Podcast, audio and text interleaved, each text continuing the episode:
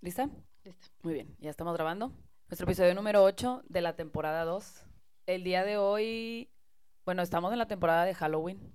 La temporada pasada les hicimos como todo Un el mes, mes. un mes de terror. Pero como ahora andamos un episodio por mes. No, y es que Melissa no puede del miedo. Ah. O sea, la verdad es que esa es la razón.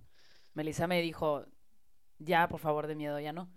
Entonces le dije, mira, ¿qué te Pero el parece? público los quiere. El público los quiere, el público los pide.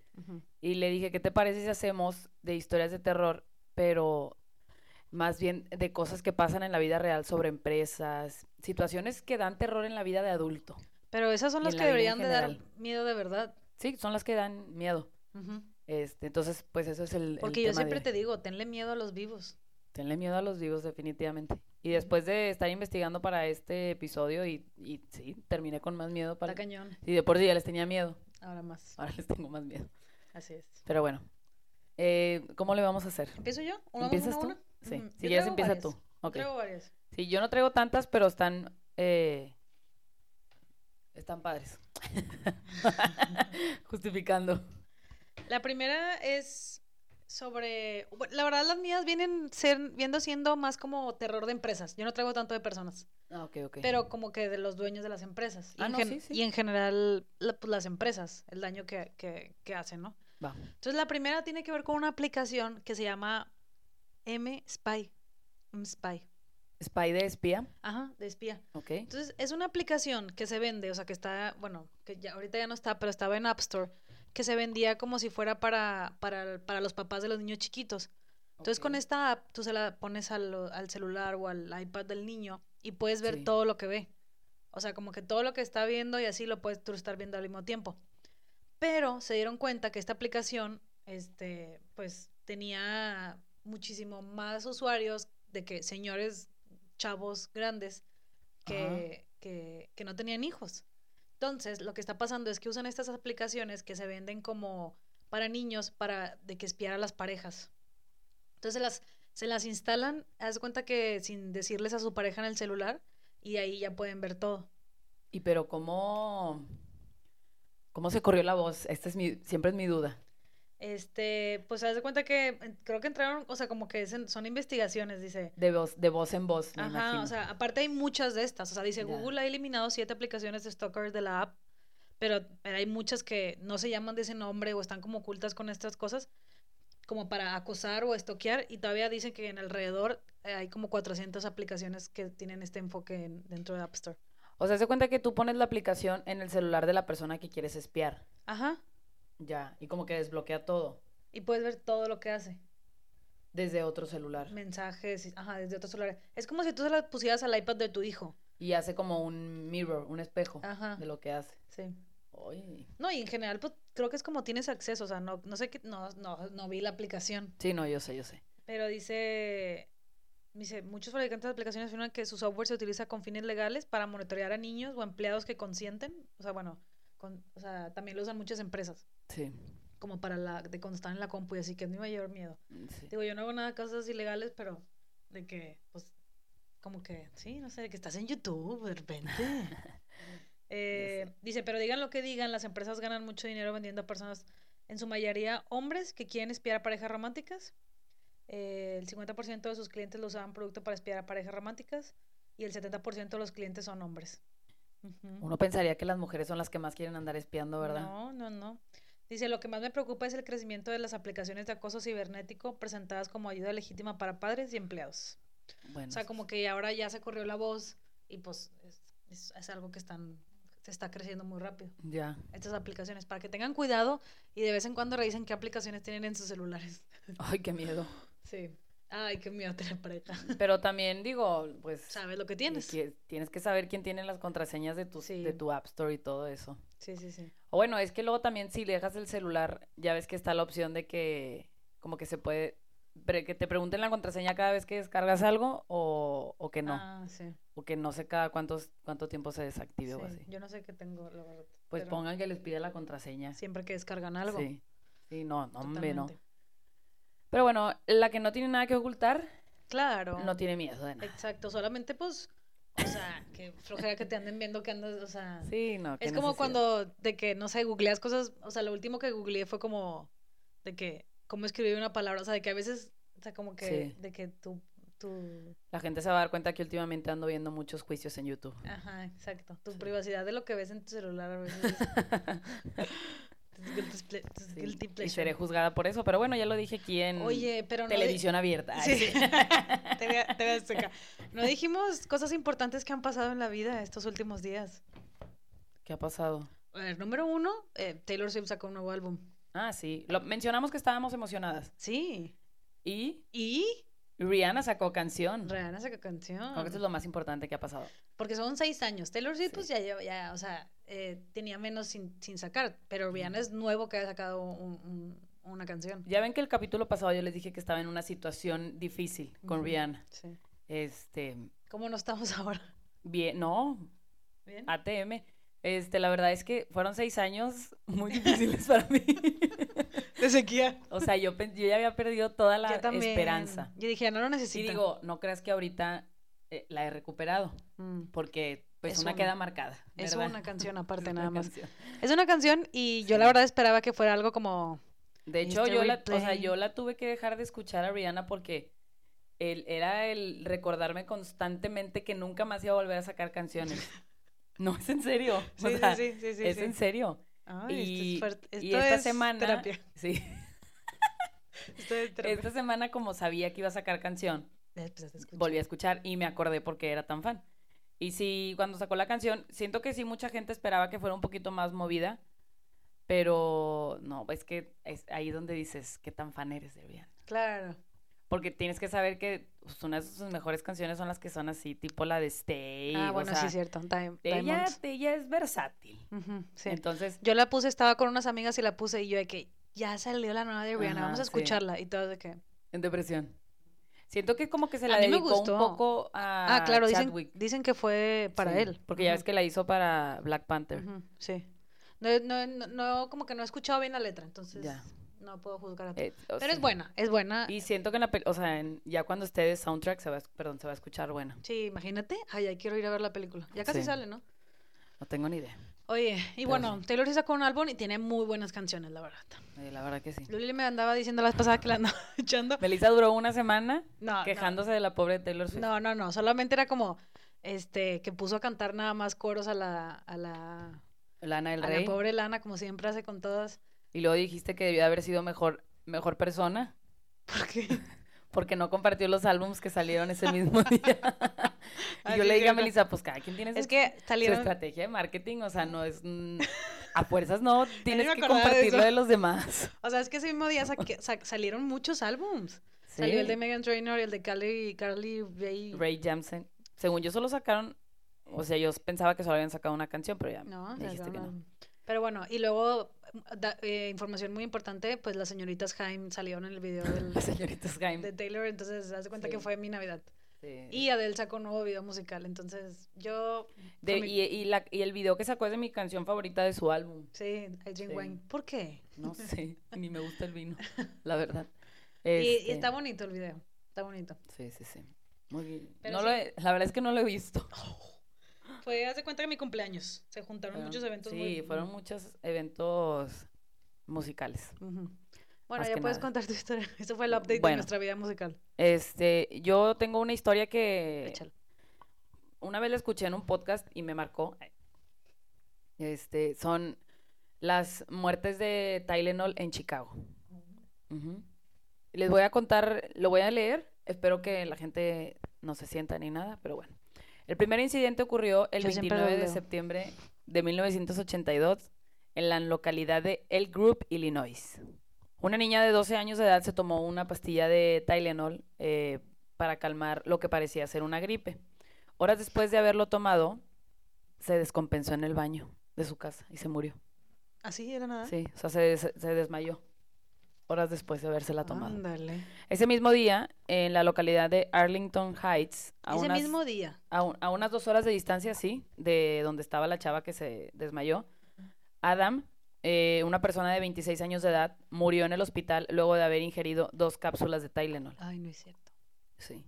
Al día siguiente, el hermano y su cuñada llegaron a la casa de Adam para acompañar y apoyar a la familia por la muerte, y luego de experimentar un fuerte dolor de cabeza, se tomaron cada uno una cápsula de Tylenol del mismo frasco que se las había tomado y fallecieron los dos. No es cierto. Ese mismo día. Sí. De- durante los días siguientes, eh, Mary ¿Te las pones McFarland. te? ¿Eh? Te Que no veo. De vida 30 años y Paula Prince de 35 y Mayra Rayner de 26 años murieron de forma similar luego de haber ingerido cápsulas de Tylenol. Empezó a haber demasiadas muertes de gente que estaba que le dolía la cabeza y se tomaban un Tylenol y así, ¿no? Y Eh, nadie sabía. Y bueno, las tres mujeres que fallecieron en ese ratito eran del- de la misma localidad. Una vez que se pudo encontrar un común denominador entre las víctimas, los investigadores exa- examinaron las cápsulas de cada, o sea, lo que habían comprado cada una de las familias. Las pruebas revelaron que todas las cápsulas contenían cianuro. Ándale. Inmediatamente se alertó a toda la población del área, Sí. De, o sea, de todo, de todo Chicago, que evitaran comprar eh, cualquier producto de marca Tylenol. La policía descartó que el asesinato trabajase en la planta de producción. O sea, primero empezaban a, a como sospechar de que, ay, pues es la empresa queriendo matar personas. no. Entonces, descartaron eso a la policía porque solamente había ocurrido en el área metropolitana de Chicago. Si las cápsulas hubieran sido adulteradas, Adulteradas. adulteradas por la fábrica, eh, se habría dado como que esa fábrica también Desparciadas más. ajá, esparcida en otros estados, entonces hubiera pasado en otros lugares. Todo esto llevó a la policía a pensar que el asesino probablemente había comprado los frascos en distintos lugares para luego alterarlos en Mm. su casa, ponerle cianuro en su casa y luego regresarlos a las, este, sí, a las tiendas, a las enfermerías donde los, los compraban. Esto era algo relativamente fácil de hacer ya que las cápsulas de Tylenol eran y continúan siendo un medicamento de venta sin receta. Además de los frascos encontrados en las casas de las víctimas, días después se encontraron otros frascos adulterados en otras tiendas de Chicago. O sea que gente se había salvado de no comprarlos, ¿verdad? Para tratar de tranquilizar a la población, Johnson Johnson detuvo la producción y publicidad de Tylenol.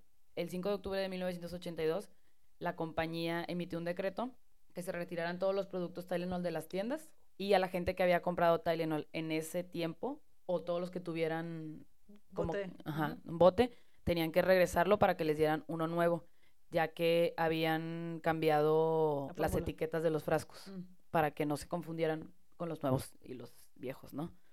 En total hubo siete víctimas, siete víctimas a la que podrían añadirse al menos dos más, que fueron como que dicen que fue un copycat, que Una empresa. ¿eh? Como que un copycat. No, no, no. Es que hubo, te digo, hubo siete víctimas y luego se añadieron dos más por alguien que intentó intentó imitar al envenenador original. Esto se Mm. conoce como efecto copycat. Ya, ya, ya. ¿verdad? que- El principal sospechoso durante la investigación eh, era uno de una persona de Nueva York. Eh, la policía le, le dio como que, o sea, no, no, le- no lo castigaron mucho, la verdad. No sé si era por el tiempo o qué. Este, ¿Cuánto le dieron aquí no me dice, pero bueno, la empresa le estaba pidiendo un millón de dólares a, a la persona? ajá. Se me hace Este, poquito. Sí. Porque imagínate cuántas demandas tuvo Tylenol. Porque es que no pudieron encontrar, aquí ya di- dice, no pudieron encontrar evidencia que lo... Mm, sí. Pues es que como, o sea, si son, tiendas, di- vinculara. si son tiendas diferentes, si son batch y así, o sea, Mm, de que luego cómo descartas que no fue la planta, o sea, está muy... Sí. Tengo muchas preguntas sobre este caso. sí, no, estuvo... Uno, ya no quiero tomar Tylenol nunca. No, ya, ya, o sea, ya eso ya... Sí, fue en ya- 1980, ¿no? Sí, ya, o sea, Sí, ya, ya pasó. rato. Este, y, y ya cambió todo, o sea, si te fijas, el, el frasquito se abre diferente, tiene la tapita de sellado, o sea, por eso siempre que compren medicamentos, fíjense que esté bien cerrados, fíjense en la fecha de caducidad, fíjense en todo.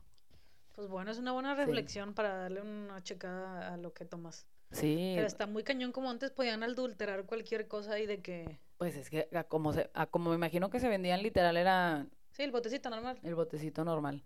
Y le metes cianuro. Y el cianuro mata inmediatamente. Sí, eran, no, te- no sé si te acuerdas en las películas esas que pasan así de la Segunda Guerra Mundial, cuando, o de, también creo que las del el Capitán América, que atrapaban a un soldado y se rompía una, un Muela. diente y traían una píldora de cianuro. Entonces se morían en el instante. Y cuando los atrapaban, los contrarios ya no los, ¿cómo se dice? Torturaba. Los torturaban para sacarles información O sea, traían un diente de de cianuro. cianuro. ¿Y por accidente se lo rompían? No, bueno, es que no me acuerdo si era un diente o era una píldora que traían. Ah, ya, que se lo Ajá, tomaban. Ya, sí. sí. Entonces, eh, cuando los atrapaban, se tomaban esta pastilla y se morían. De hecho, también sale en la de... Sí, la de la que sale el Timote. No, eh, bueno, no, no sé. O sea, esa no me acuerdo, pero también sale en la de la Mujer Maravilla. Sí, ¿no? Sí. Pero era, era, era bombas, ¿no? Algo así. No, era igual, atrapan a un soldado y se toma una pastilla y se mueren. Ay, Pero bueno.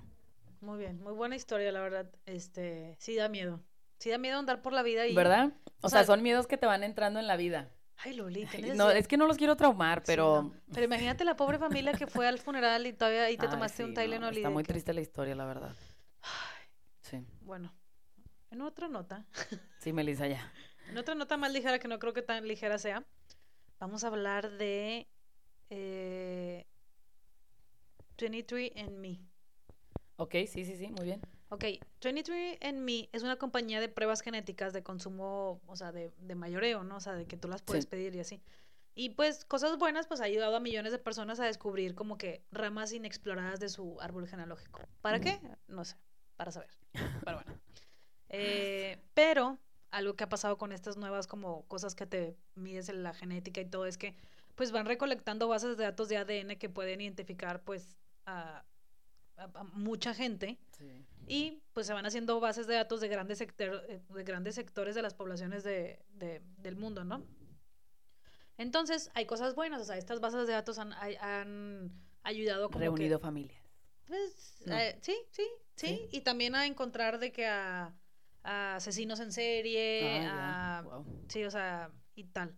Pero, o sea, como que algo malo de esto es que la realidad es que con una nueva tecnología, pues como que se van a crear bases de datos de, de mucho ADN. O sea, porque haz de cuenta que si yo me lo hago, sales tú también. o, o así, ¿no? Entonces, eh, la preocupación es como que si caen en mal en manos inadecuadas estas bases de datos o se venden o hacen algo lo que puedan hacer después con estas informaciones como que muy preocupante no este dice pues a las familias les encanta regular, regalarse estas pruebas genéticas y comparar los resultados mientras tanto las compañías están construyendo rápidamente una enorme base de datos genética y en algunos casos comparten estos datos con socios como GlaxoSmith para estudios entonces, en los próximos años no se sabe cómo se puedan usar los datos genéticos de las personas o peor aún, qué podría pasar si estas bases de datos se ven comprometidas y caen en manos.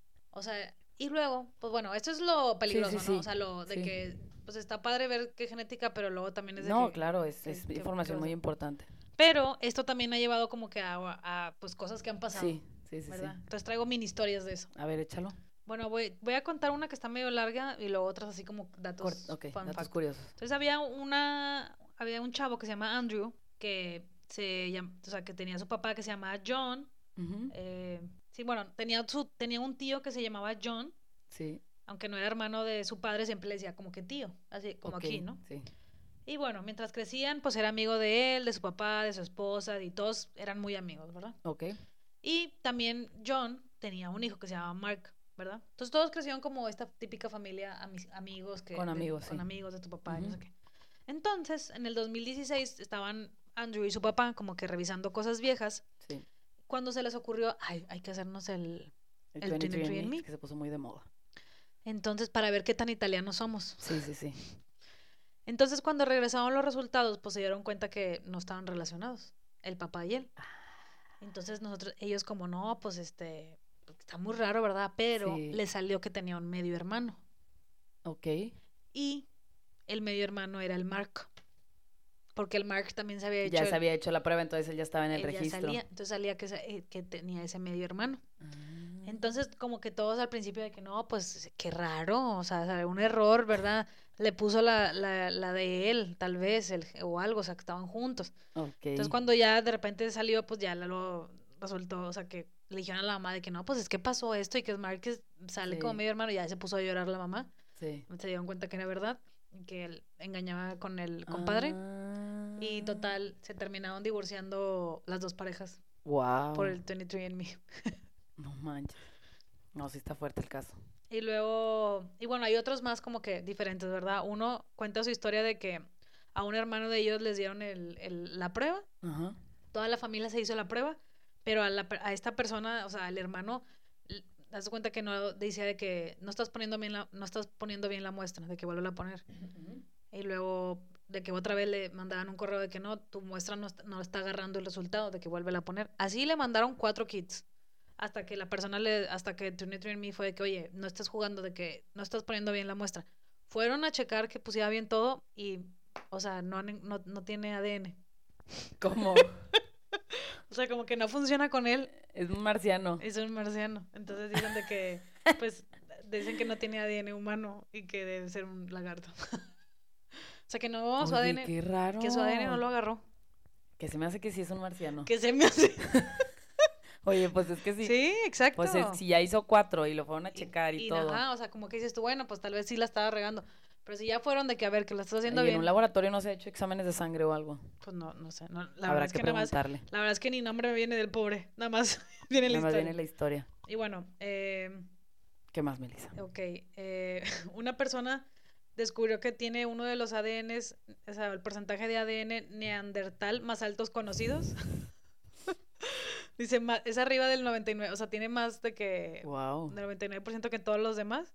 O sea, de que lo mandaron como que a, a- de que a estudiarlo a Australia y así. Dice, pues al principio estaba muy padre todo, pero hasta que su esposa lo divor- se divorció por de que...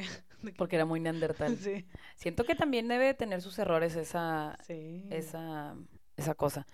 Pues, eh, eh, Y luego hay muchas historias de que, sí. O sea, de que familias completas se lo hacen y luego de que, achis- de que hay 43 hijos y de que alguien donó su esperma. Melissa, pues el caso ¿De quién? del que salió el documental Ah, por el sí, 23andMe, Que tenía una empresa él. ginecólogo, Ajá. que todo- hacía, que era el que tenía la clínica de fertilización y que, o sea, que el tipo este era de lo peor y de que ponía su propia muestra, entonces tuvo cientos de hijos, manches. cientos de hijos y se dieron cuenta Con el 23. porque la gente se había estado haciendo el 23andMe, Ujú. porque la mayoría de los de los niños sabían que habían sido como que producto de, de in vitro, entonces querían saber pues quién era su verdadero papá, pues que todos empiezan a hacer la prueba, la prueba, la prueba y que sale, no, y no, no, no, qué horror, ciento y tantos, No manches, aquí nomás Sí. tenían de que 43. no, no, no, o sea, Digo, como digo, que- no sé si estoy diciendo números de más, pero según yo sí, No, sí, si era algo, Sí. o sea, si era algo drástico. sí, Imagínate. ay no, qué señor tan enfermo, ya ven, Pero por eso está bien peligroso esto de lo de saber tu genética, o sea, de que... Por ejemplo, nosotros sabemos que venimos de la realeza, ¿no? sí, de la realeza y de Miguel Hidalgo, Y de Miguel Hidalgo. ¿Te da curiosidad hacértelo? no, a mí me vale eso. ¿Sí? Sí, o sea, ¿qué- ¿en qué te va a beneficiar? Saber de dónde vienes, claro. No te va- Por ejemplo, lo único que, es- que sí, que también fue un scam, es la de... Ay, ¿cómo no lo, cómo no lo investigué para ahorita? Pero la chava esta que creó una máquina que Ah, con solo una gota de sangre podía saber qué tipo de enfermedades tenías. mm, sí. Pero todo re- resultó ser pura mentira. O sea, no, no estaba haciendo nada de esto la máquina y solamente estaba vendiendo humo y hacía pruebas y mentía. O sea, había gente que le decía que tenía cáncer, o sea, y no, o sea, ¿sabes? Era pura mentira. La hizo Amanda Seyfried. Sa- Seinfeld, sí. Déjame te digo cómo se llama la persona. Eh, Elizabeth algo, ¿no? Pero sí, y que le decían de que, que, que tiene la que tiene la, la máquina de que no, no te lo puedo decir la patente y que no sé qué. Sí. Y total, nunca llevaba la... A Dropout se llama, ¿verdad? La serie se llama Dropout. Y está inspirada en una historia real de Elizabeth Holmes. Ándale, Elizabeth Holmes. Esa persona, eh, o sea, algo tiene en la cabeza. Literal, dicen que cambió su forma de cómo hablaba para poder vender mejor de que y que la gente creyera más lo que estaba queriendo vender. Estaba obsesionada con Steve Jobs Ah, y se vestía igual. y se vestía igual. Sí. Y era como... No, está, está... Le recomiendo la serie, Y está en la The cárcel. Dropout. Eh, no sé si está en la cárcel o si nada más le metieron demanda. Porque creo que estafó muchísimas personas.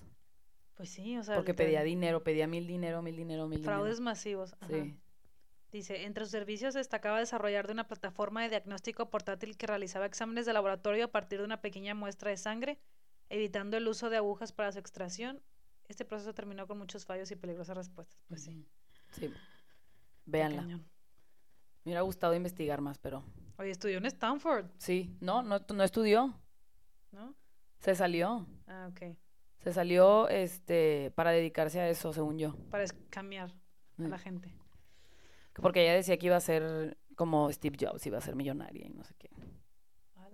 No, pues está cañón. Sí. Pero bueno, este, a mí, o sea, una- algo bueno de eso sí es, o sea, la parte de que ahora sí hay otras que te ayudan a identificar qué enfermedades traes, ¿no? O sea, tiene lo bueno, tiene cosas buenas también, si son verdaderos. Unos, este no, el de la chava no, pero creo que ahora sí algunas cosas te ayudan a decir, como la nutrigenómica, de que qué alimentos te hacen mal y así, Sí. sí, hay cosas todavía que, que ayudan mucho, Sí, hay cosas de la ciencia que te pueden ayudar. pero sí está... Pero todo eso que te vendan así como milagroso, o sea, Ah, sí, no, o- algo turbio debe de tener siempre. sí. Pero bueno, yo les voy a contar la historia de Erin Brockovich, que de, de hecho hay una película Me suena. que hizo... Ay, se me olvidó el nombre. No sé. Se me olvidó el nombre. Este, mm, de la chava. Y me van a matar porque es súper famosa. Este, ay, no sé por qué digo que es Sandra Bullock, pero no es Sandra Bullock. Es esta... Ah, Julia Roberts. Julia Roberts, ándale. Julia Roberts. Bueno, eh, Erin Brockovich era una persona que vivía en un lugar, ¿no? Entonces estaba, ella tuvo un accidente mm, Vivía en un lugar. en un lugar. Tuvo un accidente, ahorita les voy a decir bien el lugar, espérenme. Les voy a explicar primero. Ella tuvo un accidente de carro, este, y como que alguien le dijo que podía sacar dinero si demandaba a, a no sé quién, ¿no? Entonces ah, mete la demanda, creo que contra el Estado, eh, porque chocó creo que por una señal o algo así, ¿no? Estamos, esta historia la estamos medio inventando, pero tuvo un accidente, quería demandar al Estado, no logró nada. Entonces como que se hace amiga de su abogado y le dice que como que la vio que era una persona muy así como que muy aferrada y todo esto y le dice, pues vente a trabajar conmigo, necesito gente así como tú, ¿no? Eh, entonces empieza a trabajar como en un despacho y estaba revisando ella un día el papeleo de unos casos de bienes raíces que implicaba la empresa Pacific Gas and Electric PG&E y notó que algo estaba muy extraño entre los archivos. Encontró registros médicos y pruebas de sangre, algo bastante inusual para un caso que suponía era meramente inmobiliario. inmobiliario. Curiosa por, la, por naturaleza, Erin Brockovich pidió permiso al, a su jefe para investigar más el asunto y visitó a los dueños de las casas que PG&E estaba intentando comprar en los alrededores de la planta en Hinckley. Esto es en California. Eh, entonces ella descubrió que la empresa había estado pagando los gastos médicos por las enfermedades de esa familia. Creo que es PNG. No, es PG&E. Ah, no es la misma de No, no, no. Esa es más como de productos. Alimenticios, ajá. de No, limpieza y pelo todo y eso, ajá. Ok, ya, perdón. Esta es eléctrica. Eh, bueno, estuvo pagando los gastos médicos por las enfermedades de la familia, algo que definitivamente no era casualidad ni una muestra de generosidad. Erin visitó a numerosas familias de Hinckley que consumían agua potable de la misma fuente y uno o más miembros de la familia se habían enfermado. Eh, así que ella empezó a vincular al azar, no, empezó a vincular el alza de los números de enfermos y la presencia de cromo hexavalente, cromo 6, se, se abrevia, cromo 6 en el agua. Este compuesto tiene usos industriales como la preservación de la madera y revestimiento anticorrosivo, pero debido, debido a su poder oxidante es altamente tóxico y cancerígeno. Entonces, lo que estaba haciendo PG&E era que estaba soltando todas sus aguas Residuales. residuales eh, a donde la gente consumía el agua potable de, de los alrededores. Entonces, eh, la contaminación de agua con cromo 6 se debió a una instalación de PG&E construida en 1952 como parte de una tubería de gas en la que usó este compuesto para evitar ah, ya la corrosión en la torre de enfriamiento. Pero el agua residual que resultaba del proceso era descargada en los tanques sin algún tipo de revestimiento que hicieron que el cromo hexavalente se filtrara en las aguas subterráneas y acabara por afectar el área aproximadamente de 3.2 por 1.6 kilómetros. Muchísimo. Sí. Este, el abogado, el jefe de Erin, estaba como que tratando de, ¿Ocultarlo? no, de, de crear una estrategia Ah. para el caso. Entonces, Erin reunió evidencia de la relación de enfermedades con la contaminación del agua y consiguió a más de 600 personas para hacer una demanda colectiva y pedían una indemnización millonaria. Este, el estupendo trabajo de investigación y convencimiento que hizo Erin, sumado a la habilidad por las leyes de su jefe, hizo que en 1996 el caso se resolviera y obligar a PG&E a pagar 333 millones de dólares como indemnización a repartir entre sus demandantes. Este, dicen, o sea, mucha gente dice de que, ay, qué bueno que les pagaron dinero y no sé qué, pero no. La realidad es que todavía, o sea, hay gente viviendo en esas zonas, todavía hay gente que sigue afectada, hay gente que tuvo daños, o sea, como muy largos, o sea, no, no, no. Dicen que a, a los niños, hace cuenta que en esa comunidad se dieron cuenta de todo esto al principio porque había niños que les sangraba la nariz y los ojos. Entonces, la policía se dio cuenta porque los doctores hablaban como para reportar violencia doméstica. Pero luego empezaron a ser tantos niños y tantos niños y tantas personas que ya fue como que es que, o sea, Ah, pensaban que era de los papás. pensaron que era por los papás, o sea, que, el, que estaba pasando eso, pero no. Es que está cañón, o sea, ¿qué tanto el dinero te puede de que ya de por vida estás intoxicado? Sí. O, o sea, Y es y creo que eso es algo que pasa mucho, o sea, el poder de las que tienen las empresas sobre no. todo este tipo de recursos naturales, o sea, de cómo sueltan sus Como, desechos a lo como se les da la gana. Y nada más son multas. Nada más son multas, literal. Nada más son multas y ya. O sea, creo Sí, que sí. este de las cosas que más gastas en la industria es como cómo deshacerte del- de los residuos. Porque muchos alimentos Melissa ya se va a quemar. No, no, no, no, no, no, no, no, no, no, no. O sea, muchas cosas que se producen, por ejemplo, esto, pues eh, sueltas, o sea, sueltas cosas y tienes que, no las puedes tirar en las aguas y así, entonces como que sí está muy cañón eso. Pero está muy fuerte, o sea, de que toda la intoxicación es como casi, casi No, lo pero de- dice, o sea, aquí el problema fue que tuvieron como que la había existía la manera de poder este tirarlo bien. de tirarlo bien, que no dañara a la gente. Claro, lo limpias o no sé. Ajá, pero que no lo estaban haciendo. Sí, Entonces, porque ahí fue porque costaba mucho. Cuesta, cuesta, Ajá. entonces prefieren hacerlo barato mala. y terminas dañando la vida de personas. Sí, sí, Pero. ¿cómo puedes vivir con eso? O sea, tú como... Ay, pues es gente que nada más le interesa el dinero. Sí, ahorita lo vamos a ver en mi siguiente historia Qué también. coraje me da. Sí.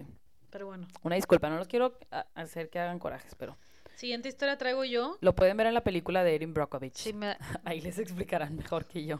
Luli dijo, vamos a inventar esta historia. Ah, es que yo no sabía que este, que la historia, Era de la vida real. o sea, que la película era de la vida real. Hasta que hace poquito escuché un podcast Sí. donde redactan esta, o sea, cuentan esta historia y yo, ala, ¿cómo? Como la de la enfermera. La película que acaba de salir en Netflix se llama El enfermero. O algo así. El ángel de la muerte. Ángel de la muerte, que es basado en hechos de la vida real. sí. ¿Ya la viste? Sí, ya la vi. Bueno, The a- Good Nurse. ayer, ayer, yo no había visto ni el tráiler ni el nombre y estaba con, Ujú. ayer con Sabrina y le digo, "Ah, vamos a verla. Pero pues no sabíamos que desde el tráiler te decía de que él es el que mata a todos y Sabrina y yo de que es él. Él los está matando.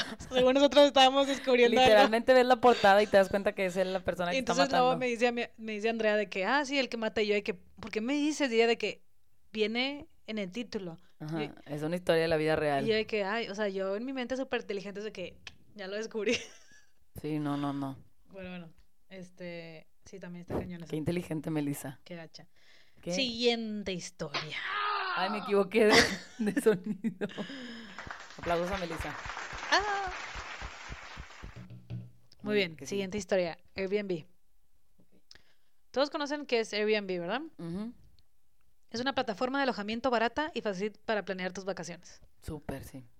Como empezó, es que unos amigos eh, vivían en San Francisco, iba a haber una, iba a haber una, este, como estos, we- Un concierto, un algo muy- festival. sí, algo así, muy grande, ¿no? Entonces, tenían un catre. Dijeron, "Ay, hay que rentar el catre.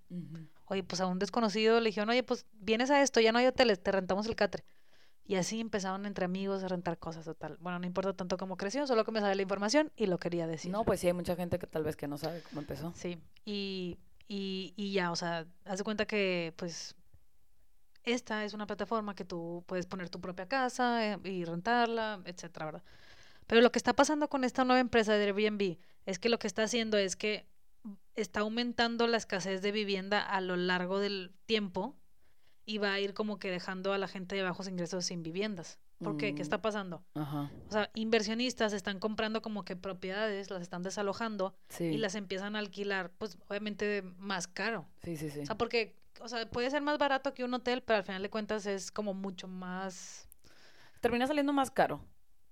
Sí, o sea, en algunas ocasiones, ¿verdad? Entonces, por ejemplo, lo que está pasando, y ponen un ejemplo, es que en Baywater, una vecindario de, creo que es Nueva Orleans. O sea, el precio de alquiler subió el 72% del 2009 al 2015, de un área. O sea, de todo, de renta, subió el Ajá. 72%. Porque haz de cuenta que ahora compras y lo rentas por Airbnb y es, o sea, es más como rápido y, y que tener a alguien por mucho tiempo o hacer todo esto, ¿no? Oye, pues es lo que está pasando en Puerto Rico también. ¿Sí? Sí, Bad Bunny sacó un- la canción del apagón, el video, eh, lo hizo tipo como un documental y es donde habla, está hablando de eso. Que Ah, no literal hay comunidades, hay una comunidad en específico que la están como, se está desapareciendo y están sacando a la gente de sus casas porque em- están llegando muchos empresarios eh, muy ricos, como allá eh, creo que no pagan impuestos, algo así, si llegan, si son extranjeros, no sé cómo está. Este, y están llegando a comprar propiedades y están desalojando a la gente y así. Sí, es Sí. para construir cosas o así. Sí. Y bueno, dentro de Airbnb pues hay muchos casos de miedo también. Ah, fuera de la de empresa, sí. o sea, fuera de lo que está alterando la, Sí. la vivienda que ahorita pues está cañón, ¿verdad? Sí. Hay algunos casos de miedo. Por ejemplo, el primero que tenemos aquí eh, es de Derek's, Derek, le vamos a llamar Derek. Derek. Pues estaba de vacaciones con su esposa. Cuando de repente notó un pequeño agujero en el, en el detector de humo. Ay, no. Esto fue en Florida. Entonces, pues ya después fue, o sea, como que el agujero desmontó y encontró una cámara y un micrófono oculto. Chale. Entonces, pues obviamente llamaron a la policía y todo esto y ya arrestaron al dueño de la casa Ajá. y creo que lo metieron a la cárcel. Chale. Este, y bueno, tengo varias historias de terror, o sea, así como muy de Airbnb que han pasado. Uno, esta historia es tengan cuidado.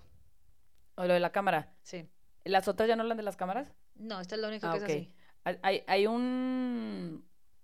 Este Shane Dawson, Ajá. este eh, youtuber, hizo un. Tiene un video en especial en donde habla de todo lo que. Todo el tipo de aparatos que existen en, en los hoteles, eh, comprobado, ¿no? Supuestamente en Estados Unidos, que pueden tener cámaras. No manches. Desde portarretratos, las cajitas donde guardan los Kleenex, o sea, el- los detectores de humo, los espejos, las, em, ¿cómo se le llaman? Los ganchitos donde cuelgas la ropa, o sea, todo lo que puede tener cámaras está súper impresionante. Pero dicen que cuando llegues a tu cuarto revises todo. No manches, yo llego y Sí. literal es de que Sí, ya sé. No, prefi- y prefieres confiar a andar de que, ay, Ay, qué es miedo. güey". paranoica. Sí. Pero mira, Tylenol ya, paranoica. Airbnb, paranoica. Hotel, paranoica ya. Van a salir aquí todos bien asustados. Pero yo creo que... eh, bueno, quiero contar una historia que me acaban de contar, pero como es chisme, Es nada más para tener las antenitas así. Sí. Para andar con cuidado. Sí. Este... ¿Qué más, Melissa? Piso que se... O sea, el edificio, bueno, cuarto que se convirtió en un burdel. Entonces, a esta persona le rentaron... O sea, de que, oye, pues tu depa lo quiero... O sea, lo puso en Airbnb y una persona le dijo, ah, ok, pero te puedo pagar en efectivo. Sí, sí, en efectivo, no Pues sé sí. qué. Este, total, ya haz de cuenta que cuando llega a la, al que recoge el cuarto, pues empieza a ver de que muchas botellas y como que mucho, des- así como que estaba destruido y así. Mucho desorden. Total, em, buscó el nombre de la persona en, en internet y se dio cuenta que era el dueño de un burdel y que había utilizado su, fie- su, su depa para hacer una fiesta de año nuevo y pues obviamente contra, o sea, trajo a sus Sí, y las esa, y, y te- y pagaba cobra, o sea, compraba cobra. Entonces Ay, básicamente le salió gratis hacer, o sea, hasta él fue una inversión Sí, para él el, rentar el Ay, buen no, lugar y todo. Este, pero sí, para que tengan también cuidado a quién se la rentan.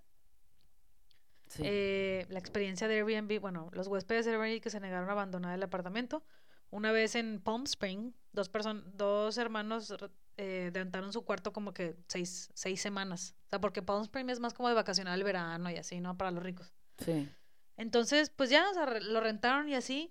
Pero haz de cuenta que cua- a la hora que ya llegaron como que a hacer el, de que, oye, pues ya hacer el checkout, nunca hicieron el checkout. Ujú. Y como normalmente estos Airbnb son como, eh, pues sí, mandas a una persona que limpie y así, o sea, no, ellos Sí. no están tan físicamente ahí a veces, Ajá. o sea, como que no se habían dado, no se habían dado cuenta que seguían viviendo ahí, hasta que mucho tiempo después fue de que, pues ya, este, tuvieron que meter ley, y, o sea, de que, Posesionarios. o sea, literal, tuvieron que meter, posesionarios literal de Airbnb, de Airbnb, tuvieron que llevar la policía y así para sacarlos, este, y ya, o sea, y todo. Creo que hay muchos casos de eso. Hay muchos casos de hecho, o sea, Sí. también otra persona de que rentó su Airbnb y de que una como pantilla de, de drogadicto se posicionó ahí y haz de cuenta que a la hora de que recogió, o sea, de que, ay, pues voy a rentarlo, no sé, una semana. Y a la hora de que regresó, de que, el, de que habían robado todo, o sea, se habían robado todo, habían saqueado todo y, y de que destrozos y así. Es, que, luego también por eso ponen cámaras. Es que, es que es, o sea, dice, que hicieron daños por valor de 6.500 dólares. Digo, sí, de que, de que deben de tener cámaras, deben de tener cámaras, pero igual y no esconderlas, ¿verdad? O sea, que la gente sepa que pues hay cámaras. De que, te están viendo. Ajá. Pero qué tan legal es eso. Pues es que si es. ¿De que tu, la Pero si es. Bueno, es que si es tu propiedad. Por ejemplo, si estás. Si es un Airbnb, yo siento que sí. Sí. porque es tu casa. o sea, literal. Es, exacto. O sea, literal me da mucho shock de que es tu casa. Digo, igual y la gente que la pone no es que, o sea, hay unos que sí es de que vivo aquí y me voy a ir y la rento la semana. Hay otros que es de que tengo algo extra y lo rento.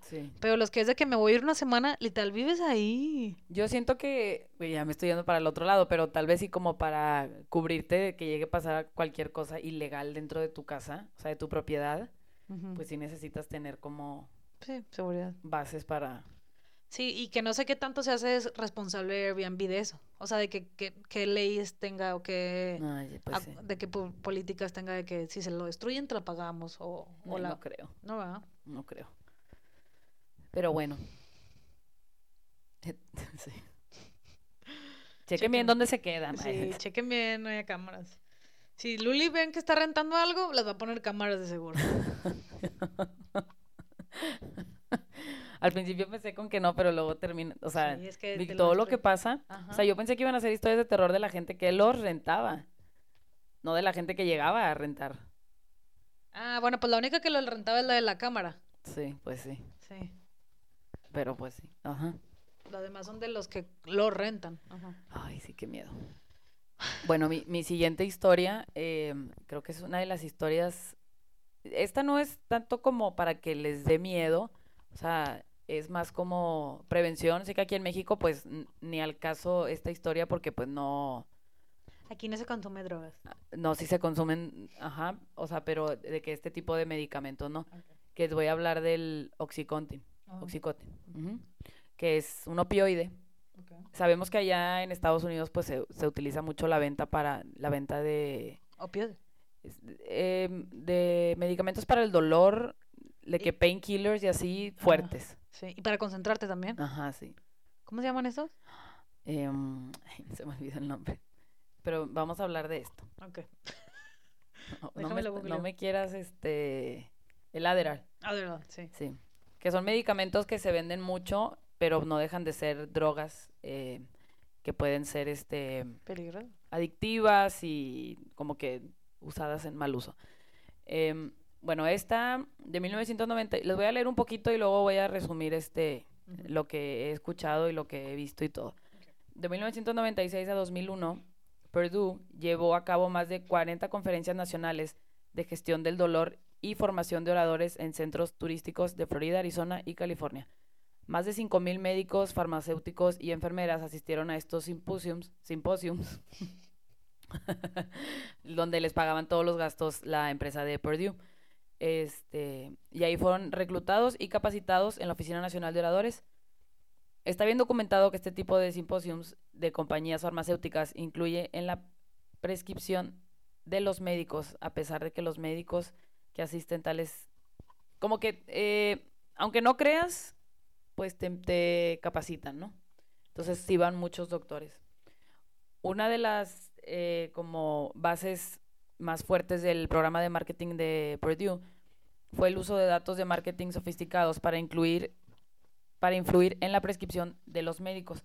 Las compañías farmacéuticas recopilaban perfiles de prescriptores sobre médicos individuales. O sea, se cuenta que Purdue empezó a fabricar esta, este medicamento, ¿no? Y su estrategia para vender este medicamento fue, tenían que a los que les llamaban agentes de venta. Al principio empezaron, no sé, con 300 agentes de venta. De, a estos agentes les daban la información, haz de cuenta que los dividían por áreas, y les daban la información así como tipo el, el 23andMe de los doctores que tenían clínicas. Para que, por ejemplo, llegaba el agente de venta a la oficina y ya sabía que le gustaba la pesca al doctor y que le oh. gustaba comer no sé qué. Entonces se lo llevaban o platicaban de pesca, lo invitaban a comer, les pagaban tal, o sea, hacían todo lo posible para pues venderles este medicamento a, a los doctores. Eh, Purdue lo que hizo fue que empezó a... e- ellos daban información falsa. Para empezar, ellos crearon todo esto de que las... ¿Cómo te digo? El, simplemente eh, las asociaciones del dolor las crearon. No sé cómo se le... No sé bien cómo se diga en español, pero haz de cuenta que al dolor lo empezaron a llamar como el quinto signo vital. Ah, ya. ¿Ok? Le querían dar como demasiada importancia al dolor. De que cómo vamos a hacer que una persona viva con dolor, eh, que no podemos permitir eso, tenemos que hacer todo lo posible para que no viva la gente con dolor y no sé qué, ¿no? Empezaron a, después de hacer estas, como que a, a lo mismo que hacían, perdón, todo este, todo este marketing incluía, haz de cuenta que cuando llegaba alguien con el pie roto al hospital, les enseñaban una tablita con caritas felices Ujú. y les decían de que, y con números, y de, de qué, del 1 al 10, ¿qué tanto es tu dolor? No sé, decían dos, y les daban de que una pastilla de oxicote. Y así, haz de cuenta que luego cuando salían se las prescribían de que, no sé, tómate una en la mañana, una en la noche o una al día. Hay casos de, em, de gente, eh, me estoy adelantando mucho, pero la gente se hacía adicta, aun aunque se los tomaran como decía la receta del doctor, porque el medicamento era demasiado fuerte, porque pues es un opioide, o sea, haz de cuenta que el- lo que hace el opioide es que te cambia la forma en que tu cerebro piensa, o sea, los, el químico, los químicos del cerebro te los cambia totalmente, este, el dolor empieza a aumentar más, Oh. ¿ok? O sea, alivia, alivia el dolor un ratito, pero cuando lo dejas de consumir, eh, sientes todavía dolores, ajá, y más dolores. Entonces, Purdue empezó a crear la misma pastilla en mayores cantidades. Primero empezaron con la de 10, luego se fueron con la de 20, creo que son miligramos, y luego se fueron con la de 40, sacaron la de manches. 60, sacaron la de 80, cierto. sí, y al final querían sacar una de 160, pero no, no los dejaron. La manera en la que vendían estos medicamentos era que ellos tenían como un eslogan falso que decía que menos del 1% de las personas que consumían este medicamento se hacían adictas. Muchos doctores estaban en contra porque pues eran opioides, entonces no confiaban en esto, pero al, los, al momento de que los vendedores les decían, es que el menos de un por ciento de las personas son- se hacen adictas a este medicamento. Está comprobado, hay estudios. Pues obviamente caían las personas. Sí, pues sí. Y hay casos de, de gente que, de niñas, o sea, que te- se fracturaban el pie Y ya se volvían adictas. y se volvían adictas y les cambiaba la vida así. Ay, no, qué coraje. O sea, es una de las drogas que yo creo que más, o sea, que eh, dicen en Estados Unidos que es una epidemia ahorita. Este, la cantidad de muertes y de daños que ha causado esta droga, este, y que Purdue Pharma pues se ha salido con la suya. O, sea, estuvieron, haz de cuenta que hay una serie que se llama Dope Sick, que está Star Plus, no sé dónde está, pero bueno, la pueden ver. En donde habla de, de todo esto, ¿no? De los daños que ha causado, de la batalla, de toda la batalla legal, o sea, Sí. contra esta empresa, la familia Sackler, o sea, no, no, no, no, no. O sea, imagínate una familia que se dedica a crear medicamentos. O sea, las personas sabiendo el, todo el daño que estaban causando, hacían todo lo posible para cambiar los números de las gráficas, o sea, comprar gente. Haz de cuenta que el- ahí en Estados Pues Unidos que es el existe negocio, la... ¿no? O sea, es, es Sí. un negocio. En Estados Unidos existe la FDA, ¿no? Claro, Food and Drug Administration. Ok, entonces ellos son los que aprueban todo este tipo de medicamentos, todas las gráficas, todos los eslogans y así. Entonces, los jefes de, de la empresa como que sobornaron a alguien del- de la FDA para que les aprobara las gráficas, los eslogans, todo lo que Y vendían. para la Y luego FDA, después se lo llevaron a trabajar a Purdue. Entonces, pues, o sea, el- ahí te das cuenta de la- todo el extorsión, todo. Ay, no, no. Eh, eh, Es que lo- a mí lo que se me hace sorprendente que la, F, o sea, la FDA es una... Son súper, súper, súper críticos. O sea, son súper de que cuidadosos en los alimentos. O sea, que no puedes etiquetar algo mal porque es... Sí. O sea, así. Y de que en las drogas sea como... Bueno, en los medicamentos porque... Sí. drugs, o Eh, sea, la verdad es que siento que este caso en especial sí se hizo como algo muy sucio. Ah, o sea, había gente muy con mucho poder involucrada. Porque aparte, haz de cuenta que el, en la serie te pasan que tenían que encontrar casos de personas que hubieran muerto por sobredosis solamente por el consumo prescrito Ah, por el doctor. Que sí encontraron casos. Sí, pues sí. Que de hecho encontraron más casos de personas que mueren por sobredosis por tomar el medicamento prescrito Ajá. que por solo el uso de que a- de abuso de tipo de drogas. Ah, Porque las personas que solo buscaban tip- o sea, el abuso de como que de drogas se iban por la heroína, que es más barata. mm, sí. Entonces, O sea, ¿Qué digo? También, Adicto, sí. hacerte adicto a esto este, causa más muerte que hacer adicto a la heroína. O sea, que te lo prescriban saldría peor a que te vuelves adicto a la heroína, básicamente. pues sí, el problema es que sí mucha gente de la, del oxicotin prescrito se pasaban a otras drogas más Mm, fuertes. ya, ok, sí. Sí. No, pues está cañón. Está cañón. Yo les recomiendo mucho que vean esta serie. También que el- está el, el libro de The Fifth Vital de Mike, el Mm, de sí. que tiene el podcast ahí con Logan Paul. Él eh, lleva, creo que lleva 11 años, 12 años limpios. Y él empezó con el Oxy y te va contando de su historia y de sus, o sea, de amigos, de que cómo fueron cambiando su vida y cómo se empezaron a volver adictos. No manches. es- o sea, es, es algo muy fuerte es- esta Me sorprende mucho que literal puedes-. Perdón, sí. O sea, que literal puede ser de que te rompiste el pie y ya tu vida cambia y eres adicta a drogas. Decían que la recetaban simplemente por doctor, dolores de muela. No, hombre. Porque, o sea, esa, Ay, fue no. la- esa era la indicación que tenía la, No voy a volver a tomar ni Tylenol ni... No, digo, este no lo venden aquí en Estados Unidos, Sí, pero... no, digo, en México. eh, ajá, en México, pero es como para que la gente... Digo, yo sé que ahorita ya está muy hablado y todo, pero que tengan cuidado con los painkillers y todo eso. Sí, te puedes volver adicto. Sí. Muy importante. Pero de eso todavía hay más para sacarle, ¿verdad? Eso luego lo podemos seguir trabajando, siguiendo. Ah, historia. sí, es que yo lo que quiero es como que poder contarles toda la historia, Ok, va, Sí. muy bien. pero sí quería hablar de ese tema. Súper bien. Está muy interesante y nos vuelve un poco más paranoicas. No, pero no, o sea, nada más es, es tener cuidado, ¿verdad? Sí. Bueno, yo traigo dos historias más. Una historia, haz de cuenta que va de mucho, de- mucho de lo que hemos hablado. O sea, estas bases de datos de información que se están haciendo La son... base de Ateovirus. La base de datos se ha actualizado. O sea, Facebook Facebook. Es una base de datos impresionante, Sí. ¿no? O sea, tiene toda tu información, te puede traquear y no sé qué. Entonces, eh, pues algo que dicen es que también, pues Facebook ya empezó a comprar muchas cosas, o sea, Facebook, WhatsApp, este, Sí. ¿cuál otro tiene? Messenger, Instagram. Instagram. Entonces, y ya, y ya, le han- y ya, o sea, de cuenta que básicamente Mark Zuckerberg o este puede hacer lo que quiera. O sea, Sí. ya, por más que le saquen cosas, o sea, siempre termina como que no respetando las leyes del, de la de esta, ¿no? Entonces, pues es que aceptas los términos. claro, entonces, o sea, dicen lo peligroso que está haciendo que se vaya todavía sumando más de poder. Sí.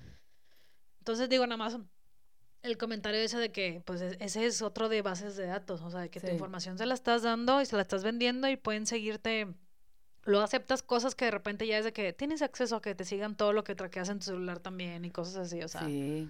todo está muy cañón. Pero bueno, traigo otra historia que es de Tesla. Ok. Haz de cuenta que Tesla, eh, déjame La empresa de carros, la empresa de carros, Elon Musk, Elon Musk, que acaba de ser dueño de Twitter, Twitter. haz de cuenta que él cuando dio, ya ves que Tesla primero se hizo una preventa. Sí. O sea, antes de que fue, antes de que Esa ha construyera, sido siempre su estrategia. antes de que construyera los carros, él ya había vendido todos los que tenía, ¿no? Sí. Pero esta, en esta preventa, haz de cuenta que lo que él decía es que iban a tener un full self-driving. O sea, haz de cuenta que se iban a poder manejar conducción automática Sí, de que tú no tenías que hacer nada. total, ¿no? Entonces, pues, ¿qué, qué ha pasado? Pues es que Tesla ha sido muy criticado porque la función de piloto, o sea, de Piloto automático. piloto automático, pues describe como si fuera como que tú no vas a tener que hacer nada. Cuando no es cierto.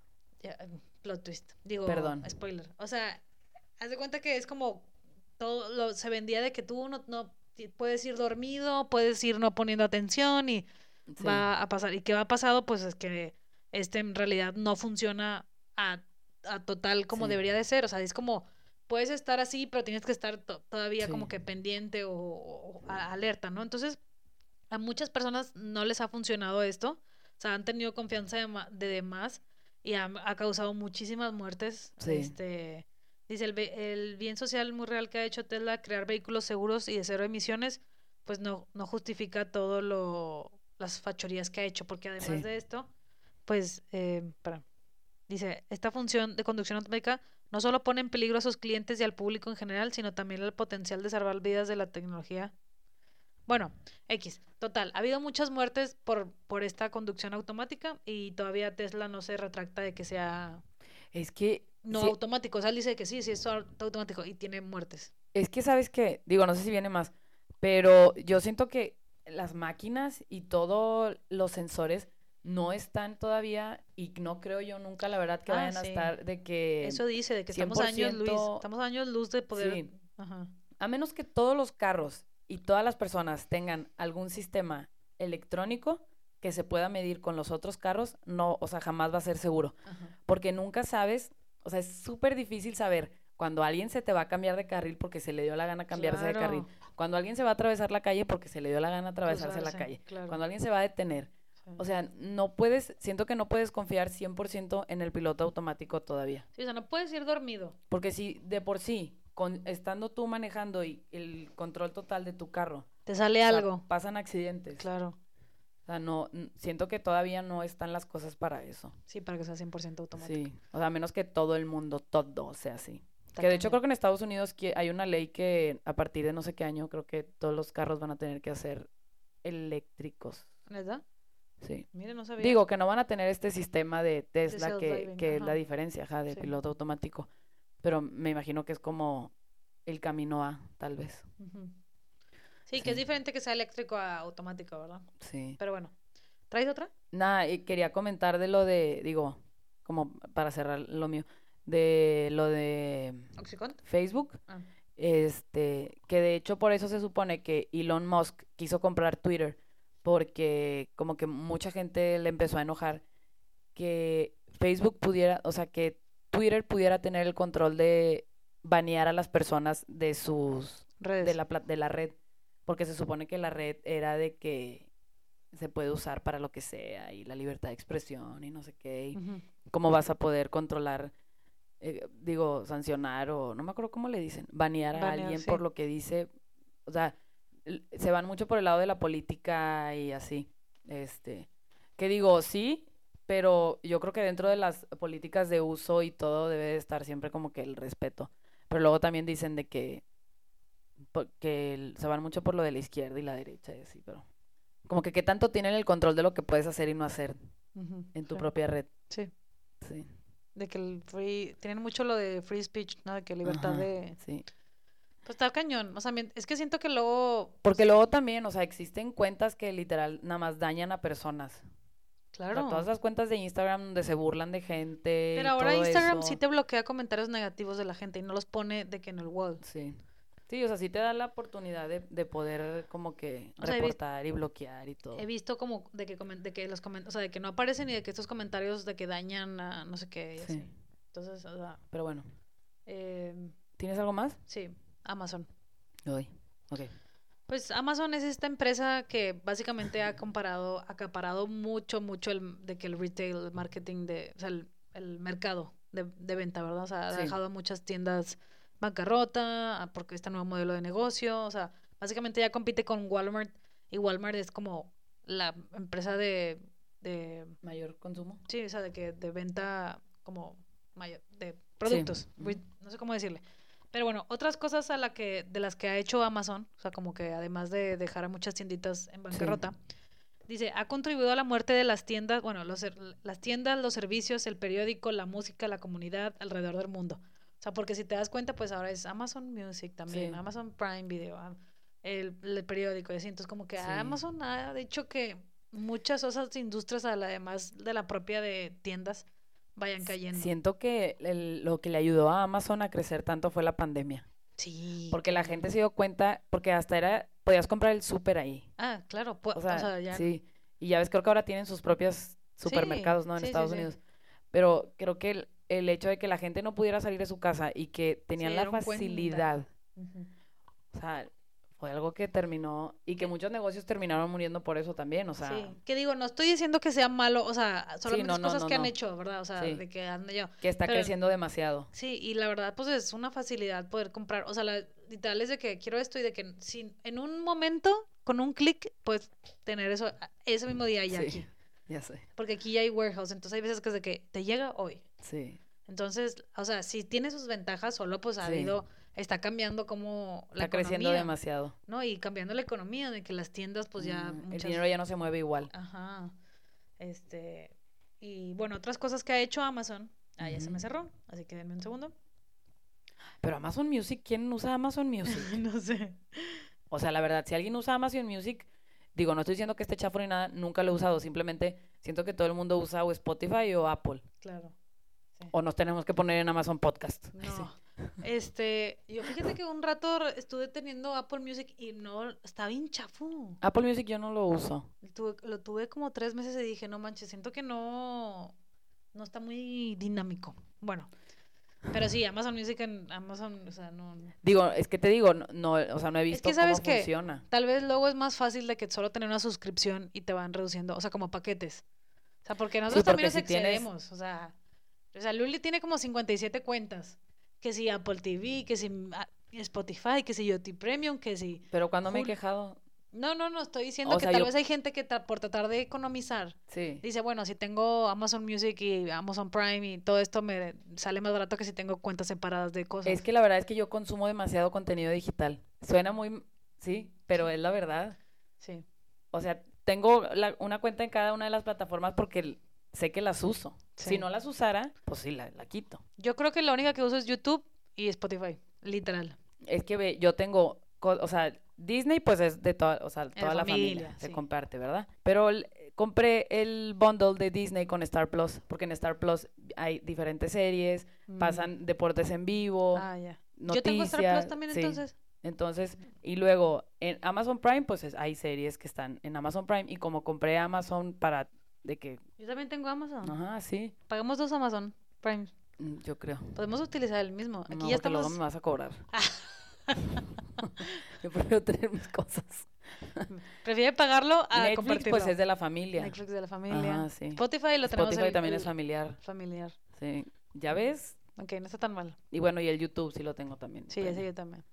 Sí. Porque creo que es lo único que veo literal. De que videos de YouTube. Netflix creo que no, jamás, ya no veo nada. Yo sí todavía veo Netflix.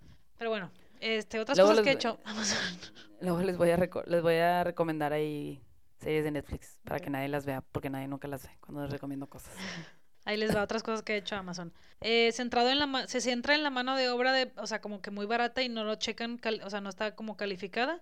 Entonces los ponen a trabajar en condiciones de pésimas, ¿no? Estos, en estos warehouse, o sea, pues, eh, haz de cuenta que es como, básicamente es como si fueran robots, pero mucha gente y trabajan en condiciones muy inestables. ¿Y esto lo sabemos? Sí, o sea, viene el dato ahí. Yo solo que la fuente sea confiable. Apoyo a la vigilancia política con sus timbres, con sus Alexas y todo eso. O sea, como que Ay, qué miedo. La Alexa siempre te está escuchando. Entonces también ahí hay como que ciertas cosas, ¿verdad? Eh, pues bueno, esta enorme huella de carbono con envíos rápidos y computación basada en la nube de, o sea, pues obviamente ahora te dicen, Sí. te llevan un día y cuántos camiones de Amazon hay, o sea, cuánto cartón, ni cuánto todo, ¿verdad? Exacto, entonces está aumentando mucho. Ujú. Y se contribuyó con tecnología a agencias militares y de inteligencia con antecedentes dudosos en materia de derechos humanos, este, incluso las operaciones de aduanas y protección fronteriza que separan familias de nuestras propias fronteras. No pudo moderar lo que hay en su plataforma, lo que resultó un exceso de falsificaciones peligrosas, como asientos de automóvil falsificados para niños que se rompen fácilmente. Ah, es que eso también, si O luego sea, hay, productos bien cosas, chafos. Sí. Hay muchas cosas que no pueden verificar todo Sí.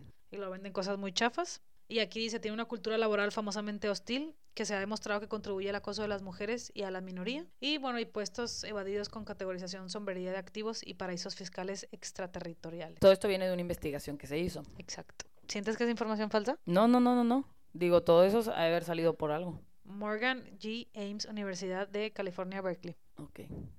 Confiamos. 100%. Entonces, yo traje como más de empresas Sí, no, está bien. y lo que están, han estado haciendo. Este.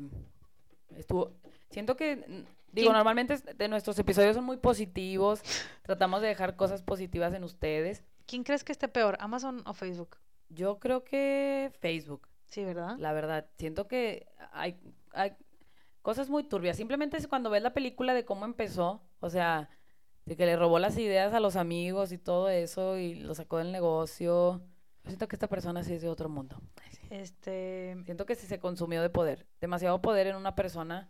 yo de la de, está, está... yo leí el, el bueno, escuché el libro de la CEO, ex CEO de Facebook, se llama Sheryl Sandberg. Ajá.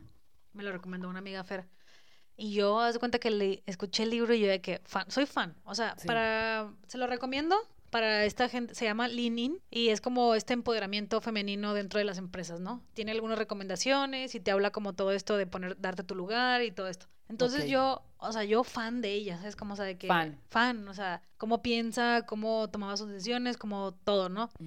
Está muy bueno, se la recomiendo para el empoderamiento de trabajo. Pero luego, pues me di cuenta de todo lo que ella había, ella había, o sea, cuando se vendió toda esta información de Facebook, Sí. pues ella era la CEO, o sea, ella estuvo Ella sabía. Entonces se me cayó el pedestal. Pues es que, no, es que no puedes, nunca puedes poner a la gente en No, pedestales. a ver, o sea, es un decir, o sea, porque de que, todos somos humanos y cometemos errores. o sea, es un decir de que, o sea, Sí. se vende, se, o sea, súper buena y es de que, pues al final de cuentas es, Sí, se de que vendió. todo, todo el empoderamiento que te hiciste, pero estabas haciendo cosas malas. Claro, o sea, de que cómo dejas de que tienes hijos, cómo dejas de que vendes tu información. Ajá, vendes tu información, que creo que Sí. después, este, se su esposa se murió en una caminadora. Válgame Dios. Sí, Le dio un infarto. sí, creo. Sí, se murió en una caminadora o algo así. Qué triste. Pero sí, como les decía, normalmente no nos gusta dejarlos con cosas negativas. Este, tratamos que nuestros episodios siempre sean positivos. Pero pues es Halloween, así que ni modo, asústense tantito. Y como les dije, Y pues ya saben, o sea, sean felices, no se bien. sean felices, no se agobien, pero téngale más miedo a los vivos que a los muertos. Sí. Feliz Halloween. Feliz Halloween y que la pasen muy bonito. Bye.